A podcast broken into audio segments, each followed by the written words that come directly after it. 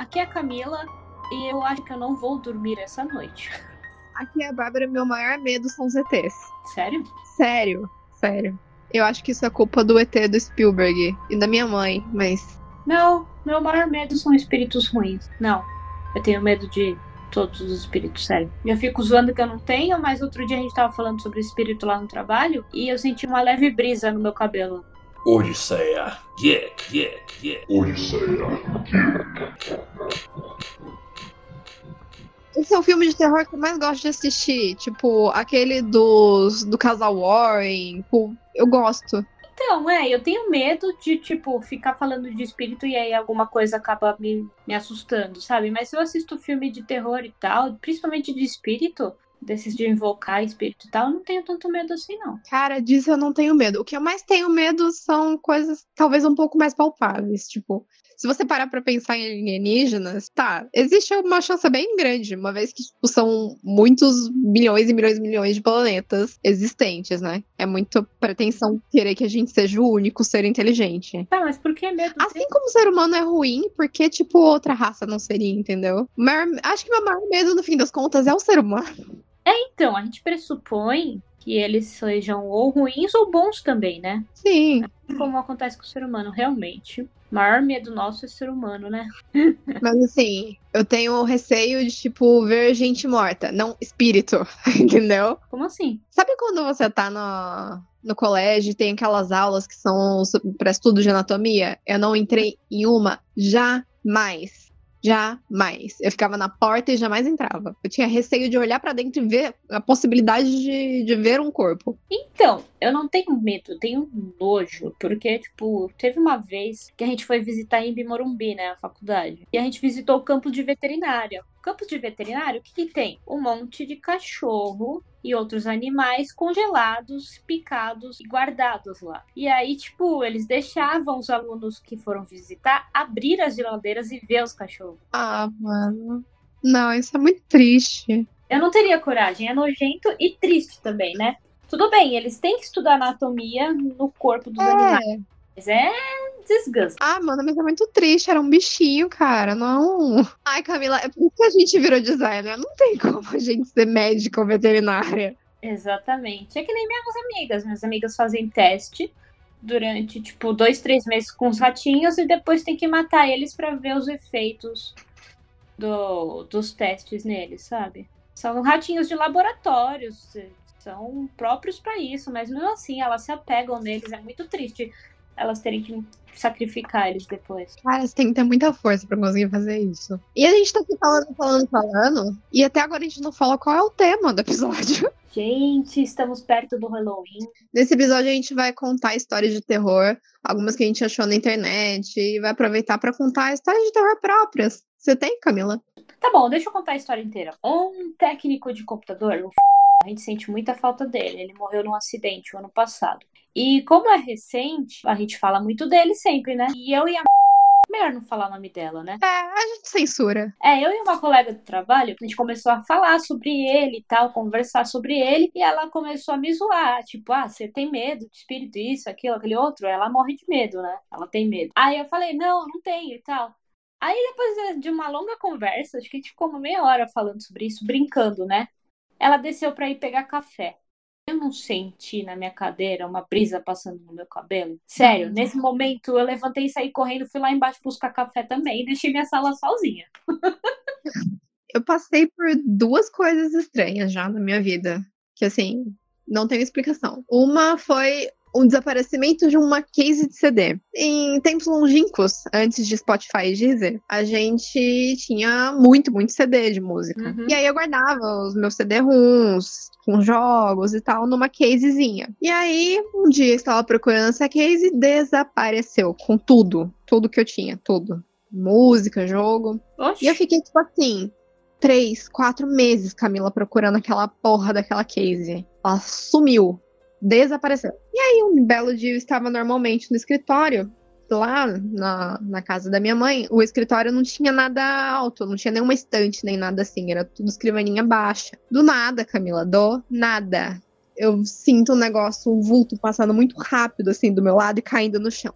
Paf, caiu no chão, Na hora que eu olhei, a Casey do CD. What the fuck? Ela caiu do céu, do meu lado. Será que alguém colocou lá em cima e escondeu de você? E aí o negócio Como caiu. esconder lá em cima? Tipo, não tem móvel em cima, Cami. É tudo móvel baixo. Tipo, abaixo da cintura. Meu Deus do céu. Entendeu? Foi muito estranho isso. Meu Deus. Alguém deve ter, ter querido brincar com você. Tem uma janela lá? Não, tem, mas ela dá pra um corredor. Ninguém faria isso. E, tipo, era muito longe de onde caiu. Não tinha como. Que medo. Ainda mais eu vi caindo do meu lado, entendeu?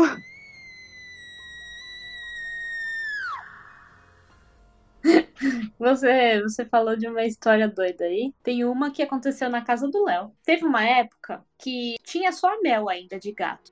Acho que tinha o Snow também. A gente não sabe até hoje o que aconteceu.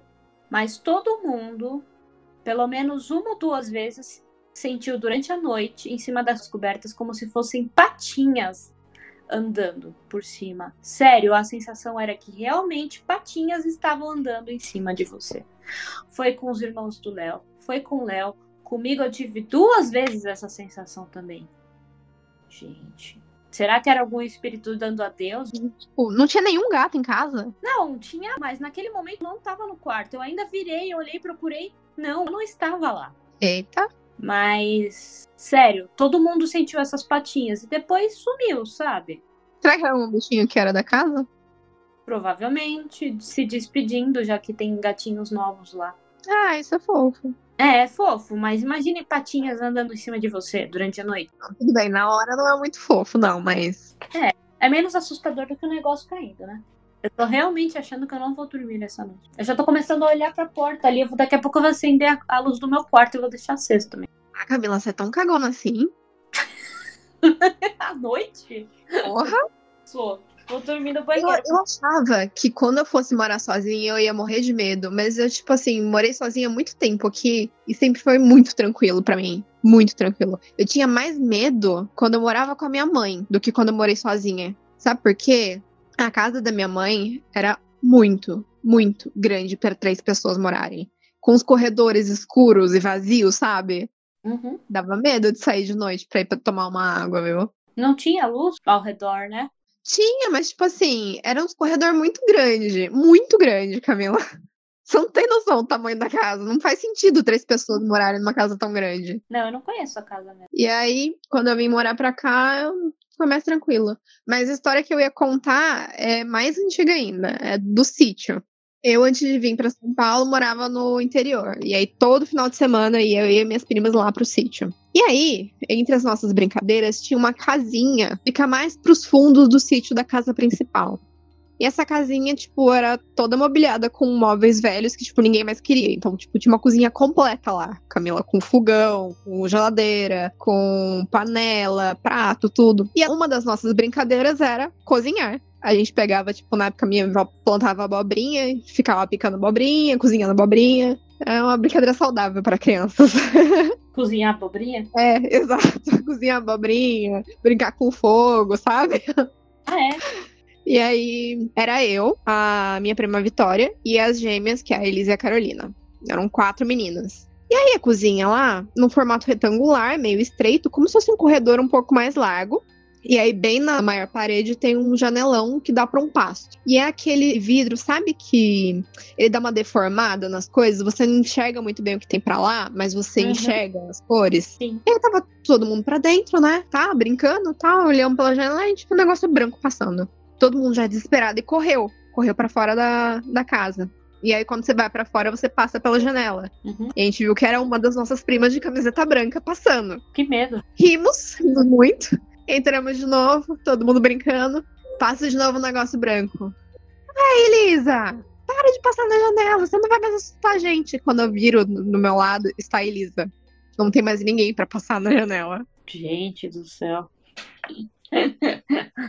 Vai saber, né? Bom, no meu trabalho já aconteceu bastante coisa que agora eu não tô me lembrando. Já ouvimos a voz do s...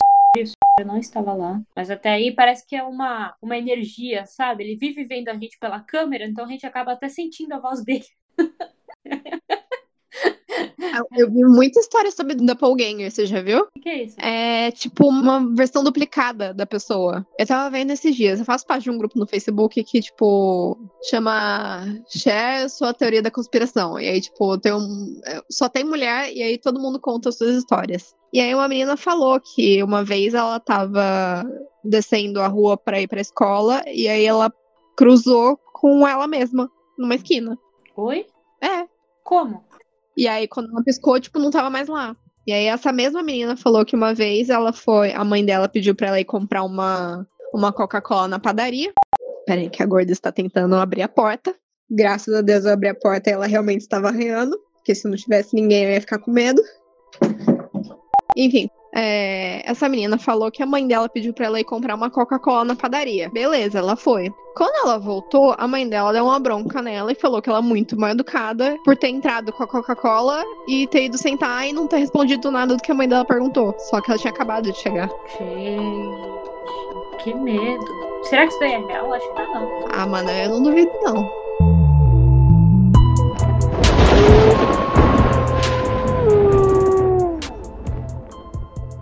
Bom, agora a gente vai começar a falar um pouquinho mais sobre as histórias de outras pessoas. Espero que vocês estejam preparados, porque tem umas aqui bem pesadas. A primeira história que eu vou contar, ela foi enviada via Facebook e é da Vitória Cover. Ela é bem curtinha. Minha cachorra tem uma mania muito feia de arranhar a porta do quarto meia-noite. Um dia, ela não parava de arranhar a porta de jeito nenhum. Depois de chamar ela umas cinco vezes, Joguei um travesseiro na porta para fazer ela parar. E aí foi quando ela latiu do meu lado. Ela tava do meu lado o tempo todo.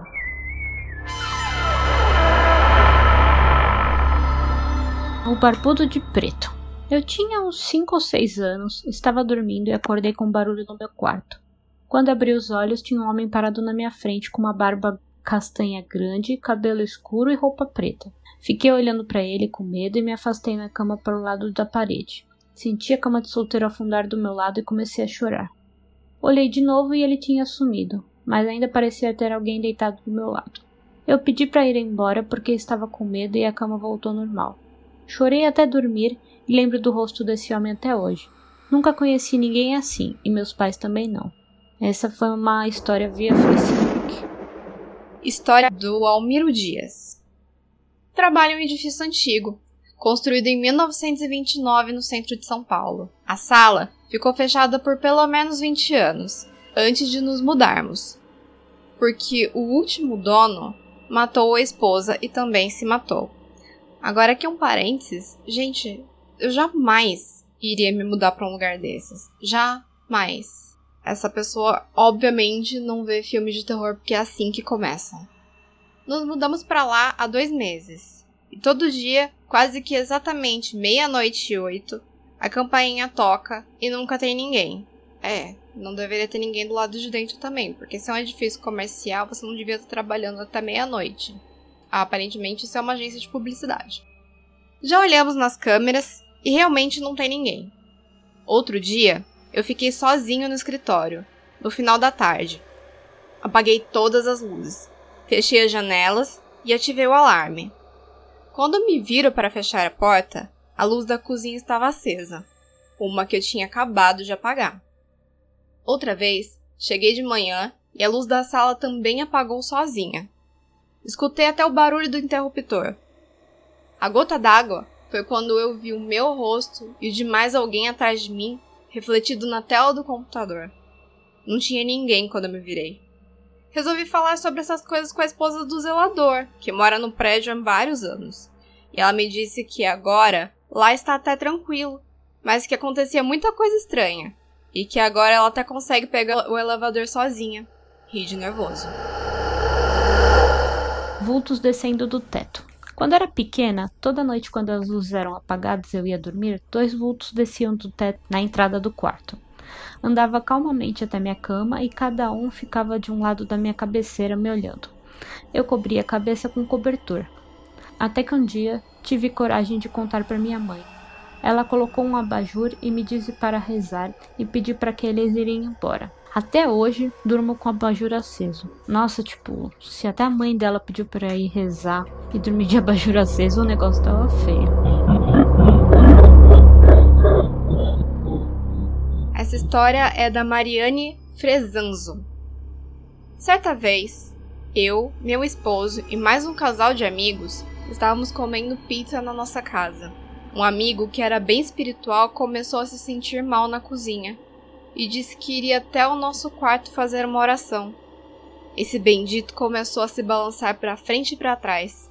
De repente, ele começou a dar uma risadinha, que arrepiou até o cabelo do cu. Eu e minha amiga corremos para a sala, nos borrando de medo. Meu marido foi até ele e depois voltou dizendo que ele queria falar comigo. Parêntese, eu jamais iria voltar para falar com o cara. Não, eu não entrava naquele quarto. Fui pro quarto. Não passava um fio de cabelo na rodela. Ele parou na minha frente, os olhos fechados, meio revirados, fez alguns grunhidinhos e disse: Essa é minha casa. Depois ele se ajoelhou, beijou meus pés, passou a mão na minha barriga e fez um gesto de ninar. Quando ele abaixou novamente, o celular tocou, bem alto, e ele saiu do transe. Cerca de um mês depois eu descobri que estava grávida. Talvez isso explique o gesto de ninar. Meu sogro havia falecido há oito meses. E talvez isso explique o Essa é minha casa. Até hoje eu morro de medo.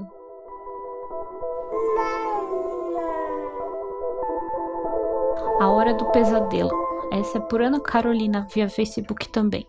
Minha mãe reclamava que tinha muitos pesadelos, mas não dizia o que sonhava. Um dia fomos ao shopping e eu sugeri que ela esperasse na praça de alimentação, enquanto eu buscava nossa comida no restaurante. Quando voltei, a primeira coisa que fiz foi perguntar se estava tudo bem, pois ela estava com uma aparência muito estranha. Ela respondeu que estava bem. Finalizamos nosso almoço e fomos à escada rolante.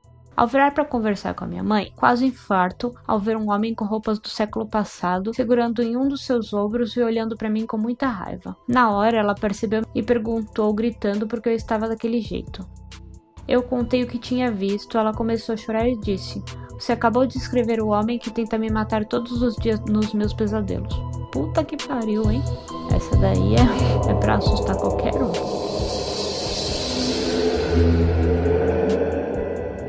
Meu filho, de 3 anos, e eu estávamos andando em um shopping lotado. Ele gosta de dizer oi para todo mundo. Ele começou a dar oi, oi, oi, conforme as pessoas passavam. Mas do nada ele apontou para um homem e disse: Você vai morrer. E então continuou com as suas saudações. Super assustador.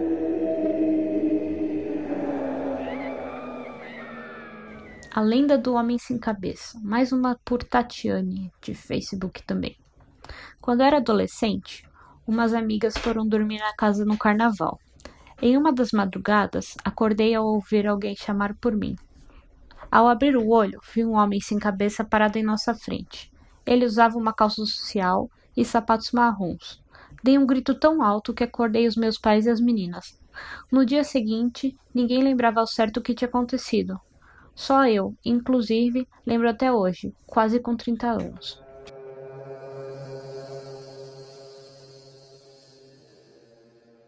Minha irmã sonhou que algum garoto tinha morrido em nosso bairro. Ela nunca tinha visto esse garoto antes e nem sabia o nome dele. Dois dias depois, houve notícias de um garoto, o garoto que ela sonhava. Era o filho de um amigo da minha mãe e ele tinha sido morto a facadas. Foi assustador. Até os 13 anos, todo verão eu era mandado para o exílio, para a casa da minha avó, em uma cidade perdida no meio do nada. Quando ganhei meu primeiro MP3 player, comecei a levá-lo comigo. Desde então, tive três aparelhos e todos ligavam no meio da noite e durante horas gravavam silêncio. Desde o mais antigo com botões até o mais moderno fazia isso. Eu sempre apagava as gravações e só as ouvi uma vez, rebobinando para trás. E isso era muito assustador. Nada semelhante aconteceu comigo em qualquer outro lugar, só na casa da minha avó. Eita. Meu irmão, quatro anos mais novo que eu, cresceu com fobia de água. E certa noite, enquanto dava banho nele, eu perguntei por que ele estava tão assustado com a água. Ele olhou para mim e disse, e eu me lembro palavra por palavra: Eu estava em um grande navio quando batemos num iceberg. Aquele momento foi realmente muito agitado. O navio afundou e então eu fiquei com muito frio boiando nas águas frias e agitadas. Consegui chegar em um lindo lugar, quente, e esperei até que minha família venha me buscar. Minha mãe ouviu a história toda e então o tirou daquele banho. O mais assustador dessa história é que meu irmão nasceu no dia 15 de abril de 1992. O Titanic afundou no dia 15 de abril de 1912. Estava me maquiando no banheiro. Chamei meu marido e pedi para ele se aproximar. Ele dormia e não estava particularmente ansioso para se levantar.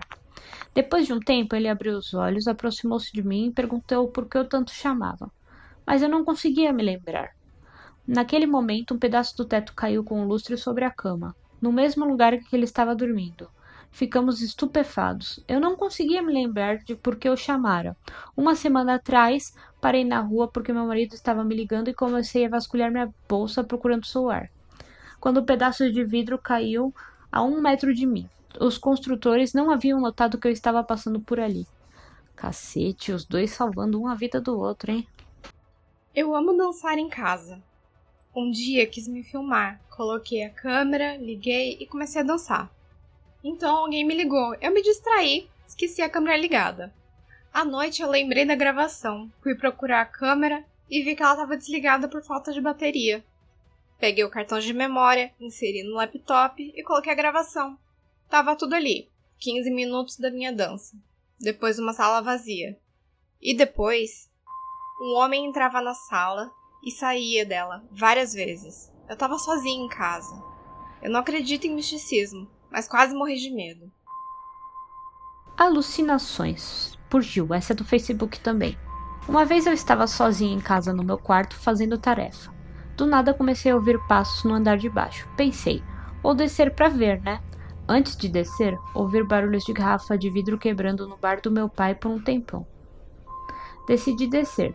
Cheguei no pé da escada e só vi as garrafas e copos quebrados no chão e gente gritando na casa. Sério, só tinha eu dentro dela. Me tranquei no quarto e fiquei por lá até meus pais chegarem. Adivinha, não tinha nem garrafa, nem copo quebrado, nem gente na casa. Eita. Eu tenho medo de pegar dinheiro caído na rua, porque quando eu era pequena, perto de uma igreja, uma mulher me deu 20 reais. Era muito dinheiro para os anos 2000. Na noite do mesmo dia, a minha mãe acordou por causa dos meus gritos e correu na minha direção. Eu tava cheia de abscessos, furúnculos, erupções cutâneas e com 40 graus de febre. A ambulância chegou, os médicos encolheram os ombros. Não sabiam o que estava acontecendo comigo. Mamãe não tinha visto nenhuma úlcera em meu corpo durante o banho um pouco antes, e eu não contei nada para ela sobre o dinheiro. Depois de uns dois dias de tormento, finalmente eu disse tudo para ela. Ela imediatamente levou a nota para a igreja. Eu me curei de tudo naquele mesmo dia.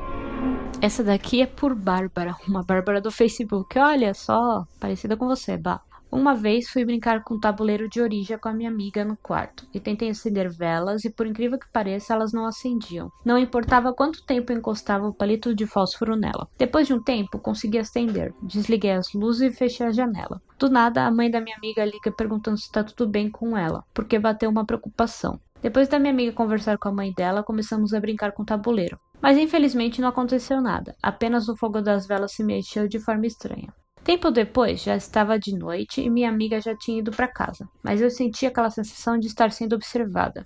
Depois de um tempo, ignorei tudo e resolvi dormir. Sonhei que estava sendo perseguida por um bicho assustador com garras enormes. E quando consegui acordar, vi que minhas pernas estavam amarradas. Conclusão: não consegui dormir mais. Joguei o tabuleiro no lixo e dormi abraçado com a minha mãe por duas semanas. Oh, que dó! Quem manda mexer com essas coisas, né? Vai, vai.